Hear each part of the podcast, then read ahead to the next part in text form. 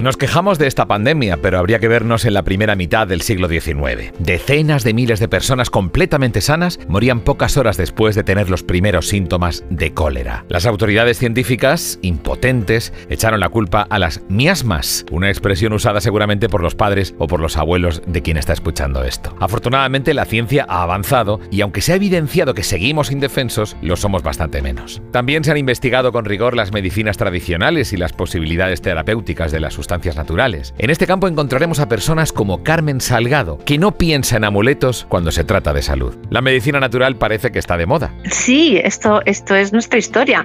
Realmente el ser humano, hasta el desarrollo de la química y la farmacología más mm, industrial, ¿no? Podríamos decir, pues siempre se ha cuidado y se ha curado con lo que había a su alrededor, que eran los alimentos y las plantas medicinales, los barros, todo esto es lo que ha permitido que, sigamos en este planeta. Eh, nuestra historia con la farmacología clínica eh, o química ¿no? es muy cortita. Mm, todo lo demás es natural. Eh, de hecho, traemos muchas prácticas ¿no? de otras culturas y de otras medicinas orientales, hindúes, incluso sudamericanas. Todavía están o se han aplicado, se han mantenido mucho más, por supuesto la farmacología existe, ¿no? Y, la parte más técnica también, pero se ha mantenido mucho más la tradición eh, y usan mucho la dietoterapia, es decir, la aplicación de los alimentos para, para hacer terapéutica o la fitoterapia, ¿no? El uso de, de hongos medicinales, la medicina tradicional china, pues es muy ah, clásico y, y se mantiene desde hace 5.000 años. Bueno, quizás en Occidente nos separamos un poco más por ese desarrollo de la farmacología más química, que no está mal, pero que ya estamos en otro siglo. Estamos, tenemos que ir hacia una medicina biológica, hacia una medicina que nos permita incrementar o equilibrar nuestra capacidad de respuesta. Ese es el siguiente hito que creo que tiene la, salud o que tiene la medicina o que tiene la farmacología. Hasta ahora la química ha estado muy bien y nos ha permitido pues grandes avances. Oye, si los antibióticos, pues, pues a lo mejor ni tú ni yo estábamos aquí porque, porque era una de las causas de, de mortalidad, ¿no?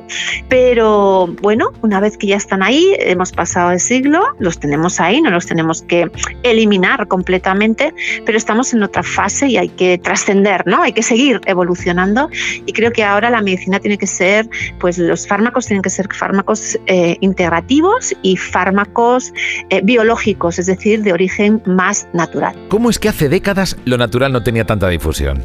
Pues yo creo que es una evolución del ser humano. Em, yo creo que la farmacología química, como la conocemos, pues está muy bien para el siglo XX, pero estamos en el siglo XXI y todo evoluciona y la humanidad también. Entonces vuelve a haber pues una necesidad y y, un ver que la química no es la solución o la única solución y que lo natural también está ahí presente en nuestro día a día y que quizás para cuestiones del día a día es mucho más útil o práctico que una farmacología química. Es, yo creo que es una evolución, no sé si consciente o inconsciente, igual que ocurre pues con la tecnología o con otro tipo de, pues no sé, los vehículos, ¿no? Es algo intrínseco ¿no? A, a, la humanidad o a la evolución, no sé cuál de las dos, pero es algo intrínseco. Y con la importancia que se le da ahora a la imagen, acudirá mucha gente a consulta buscando adelgazar. ¿En medicina natural existen dietas milagrosas? No, no, no. Existen los hábitos saludables, existe la mm, alimentación que cuidada, la alimentación eh, baja en tóxicos o con hipotóxica, lo más sana o, limpia que se llama posible, pero no existen las dietas milagros. Sí que es verdad que existen dietas terapéuticas con determinados objetivos, pero eso no es una dieta salutífera, es una dieta que quieres conseguir un objetivo X, ¿no? Pero no es una dieta que diga con esto mm, ya toda la... No, o sea, para estar bien en peso y para estar con energía, eh, no existen los milagros, existen los hábitos, los hábitos de ejercicio, los hábitos de emociones y pensamientos y los hábitos alimentarios. Lo demás es a corto plazo para conseguir un objetivo Mm, esto es como, no sé, pues como alguien que es deportista de élite, ¿no? Entrena muchísimo más cuando tiene una competición, pero en el día a día no se mete esas palizas porque no lo resist, vamos, moriría, no lo resistiría. Pues hay personas que tienen fe ciega en las dietas comerciales milagrosas, pero luego son escépticos con la medicina natural. ¿No es paradójico? Aquí hay un suelo científico que mm, existen estudios de plantas medicinales, obviamente, existen estudios en bases médicas, en, bases científicas de los hongos, de la importancia de la alimentación, incluso en algunos procesos como los procesos neoplásicos o cancerígenos. Y esos estudios están publicados en revistas científicas, no están publicados en revistas de magia, ¿no? Ni esotéricas. O sea que esto tiene una base, una base con peso, con peso científico también. Parece que el interés por estas terapias ha aumentado en los últimos años. ¿Se nota en el día a día de una naturópata? Sí, eh, yo desde que empecé a trabajar en naturopatía hace 18 años, pues el incremento ha sido impresionante. Mm, cada año, no solamente ahora mismo por virus eh, o por la pandemia que hemos tenido, sino que cada año se ve una evolución en el uso, en el consumo de las sustancias naturales y en el cuidado más natural y en la preocupación o en la ocupación por la alimentación, por una alimentación mucho más equilibrada y sana. ¿no? Yo cada vez tengo más personas que acuden de, oye, quiero mejorar mi alimentación. Eso pasa muchísimo menos antes. ¿no? O personas que, mira, no me pasa nada, pero quiero tener una longevidad, un envejecimiento saludable. Eso tampoco. Y antes, cuando teníamos em, las personas que consultaban, ¿no? Pues siempre era porque tenían patologías y muchas veces patologías graves. Por supuesto, ahora eso también existe porque quieren acompañar pues, al tratamiento farmacológico o al tratamiento clínico. Pero es verdad que el incremento de personas que dicen, mira, a mí no me pasa nada, pero quiero envejecer bien, a mí no me pasa nada, pero quiero comer mejor, mm, ha ido, bueno, pues sumando y sumando. ¿eh? En el último año ha habido muchas personas que acuden a la naturopatía para evitar el coronavirus o curarse síntomas. Existe cada vez más pues un, o el COVID persistente, que se llama, es decir, una serie de sintomatología que afecta tanto al nivel de energía, la persona está muy cansada, hay personas que tienen muchos dolores de cabeza, hay mujeres que empiezan a tener muchos desequilibrios de su menstruación y eso es un COVID persistente que está ahí y que hay que eh, trabajarlo, ¿no?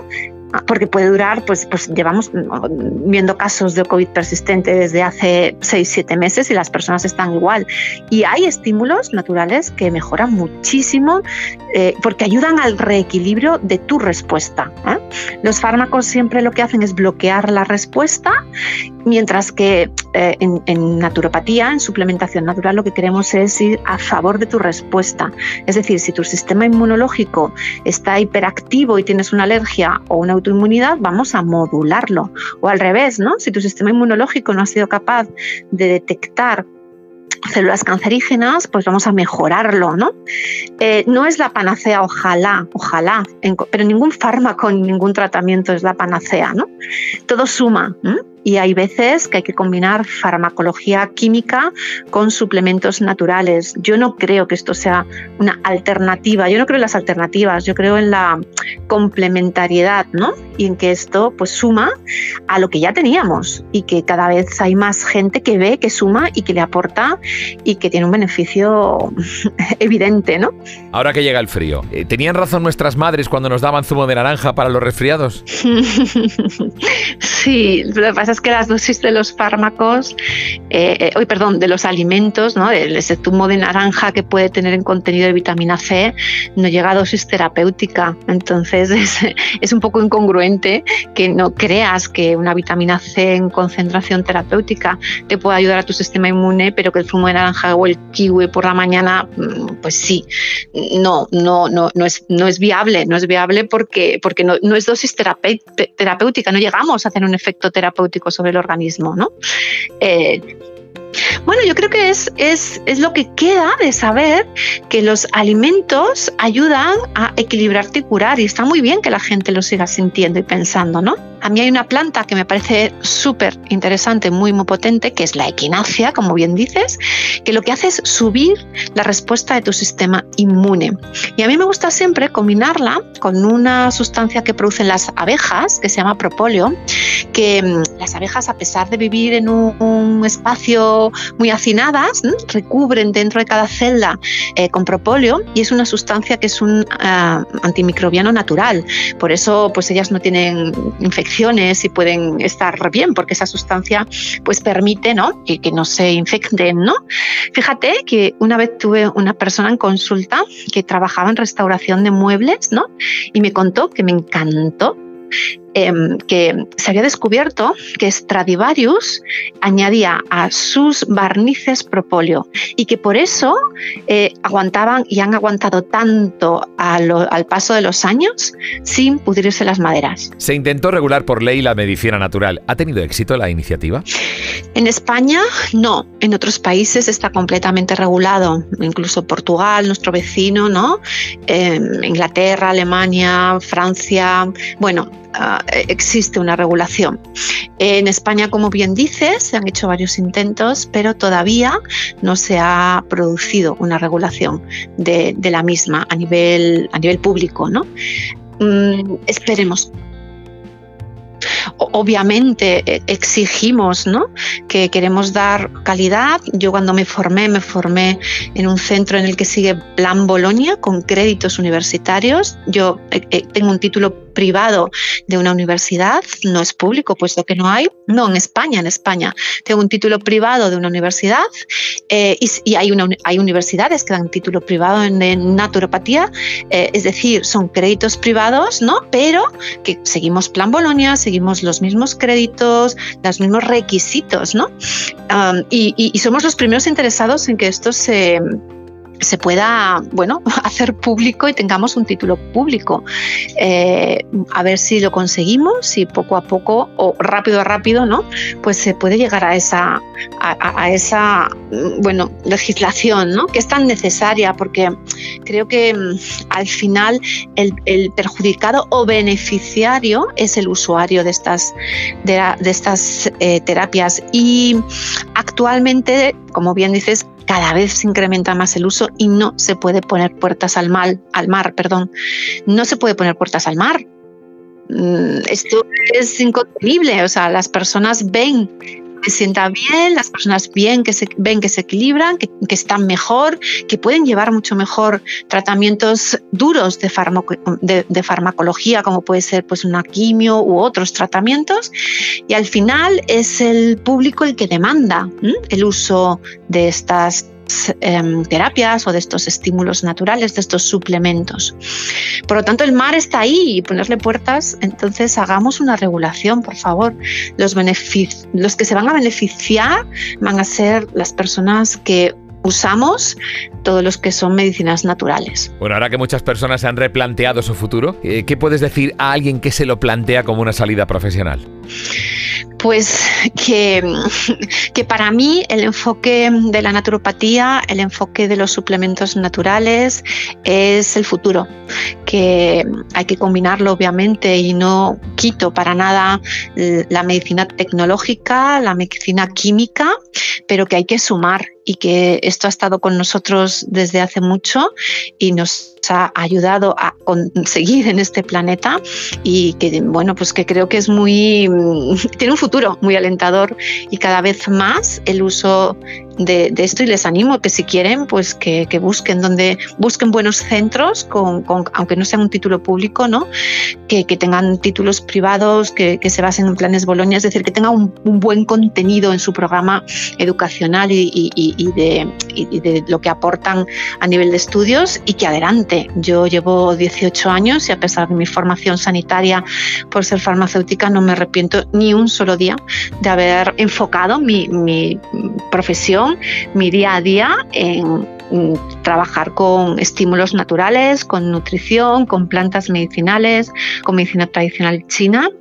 Eh, bueno, pues porque primero siento que es el futuro, segundo porque se ayuda a que la persona tenga más bienestar y tercero porque esto funciona.